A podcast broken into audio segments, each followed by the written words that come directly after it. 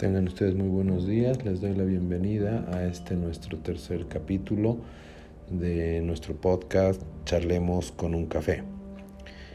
El día de ayer en Cochabamba la ciudadanía estaba a la expectativa sobre la audiencia que se iba a llevar a cabo, audiencia virtual, que se iba a llevar a cabo por la Sala Constitucional Segunda del Tribunal Departamental de Justicia de la ciudad de Chuquisaca, en el caso del señor mm, Manfred Reyes Villa por el tema del sillar alternativo.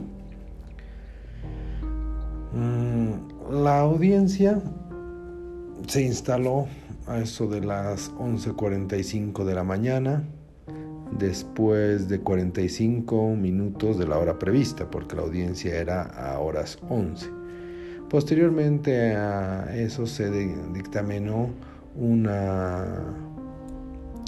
cuarto intermedio donde para la deliberación y se reinstaló la audiencia cerca de las 6 de la tarde.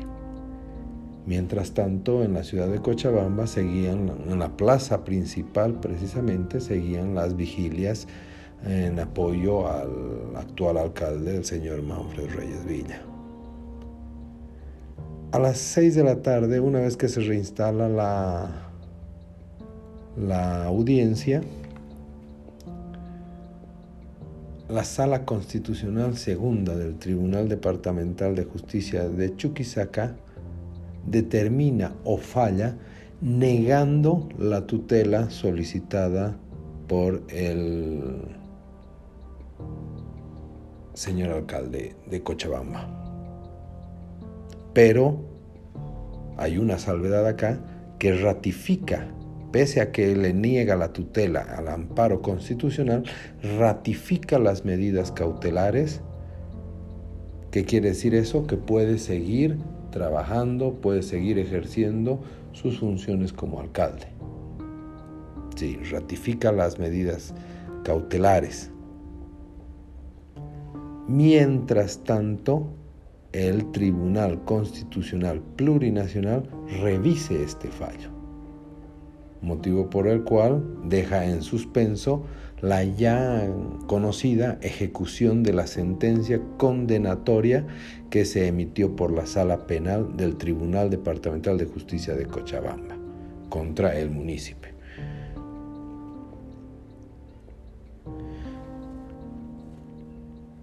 Es importante señalar y aclarar que para los cochabambinos ya se nos está volviendo una costumbre estar en vilo o no tener una certeza jurídica de nuestros mm, alcaldes. La verdad que es triste y, y da pena que nuestra ciudad tenga que vivir estas situaciones, tenga que vivir estos momentos, porque Cochabamba creo que no se merece esto. Cochabamba se merece trabajo, Cochabamba se merece obras, Cochabamba se merece progresar y Cochabamba se merece no estar tan postergada. Cochabamba no es culpable por los por el accionar de las autoridades, de anteriores autoridades. No es culpable Cochabamba por ese accionar, pero sí nos vemos mm, nos vemos postergados ante esta situación. Y al parecer ya los cochabambinos tenemos que acostumbrarnos a estar en vilo, a ver si en un tiempo um, continúa el alcalde o no continúa el alcalde. Cochabamba, como estuvimos toda la anterior gestión de un anterior alcalde que entraba, salía de, la cárcel, um, juicios aquí, audiencias allá, la verdad que no sabíamos quién era nuestro alcalde en anterior gestión.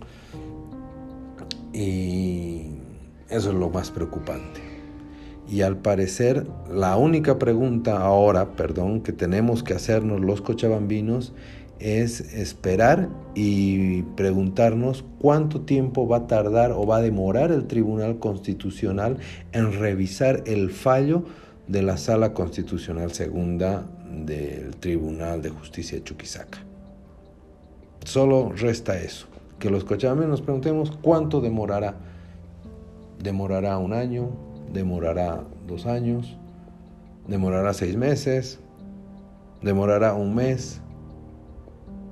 Acá hay que ver la agilidad ya de la justicia, acá habrá que ver mm, cómo se comporta nuestro Tribunal Constitucional y, bueno, esperemos como cochabambinos que sea en beneficio de Cochabamba.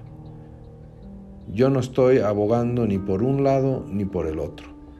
Simplemente, si el señor Manfred Reyes Villa cometió un ilícito, algo que va contrario a la norma, tiene que ser juzgado y tiene que ser sancionado. Si el señor Manfred Reyes Villa no ha cometido ningún ilícito, no ha cometido ningún crimen, ningún delito, ningún acto que fuera tipificado contrario a la ley, eso actuará nuestra justicia conforme a derecho. Pero lamentablemente los que nos vemos envueltos en esta situación somos todos los cochabambinos, porque nuevamente Cochabamba se ve envuelta en un tema jurídico donde puede afectar a la continuidad del alcalde por un tema que los cochabambinos no tenemos, como se dice, vela en este entierro. ¿Verdad? Ahora lo único que se puede pedir al señor Manfred Reyes Villa, al gobierno, a ambas partes, es que dejen de dar discursos separatistas. De forma camuflada dan discursos separatistas en los cuales al final la ciudadanía sigue fragmentada. El señor Manfred Reyes Villa sigue indicando que se lo está persiguiendo, que hay una persecución política, que él va a seguir y que a él no lo van a volver a sacar de Bolivia, que él se va a quedar. Sigue dividiendo nuestro país. Sigue dividiendo en este caso a nuestra ciudad.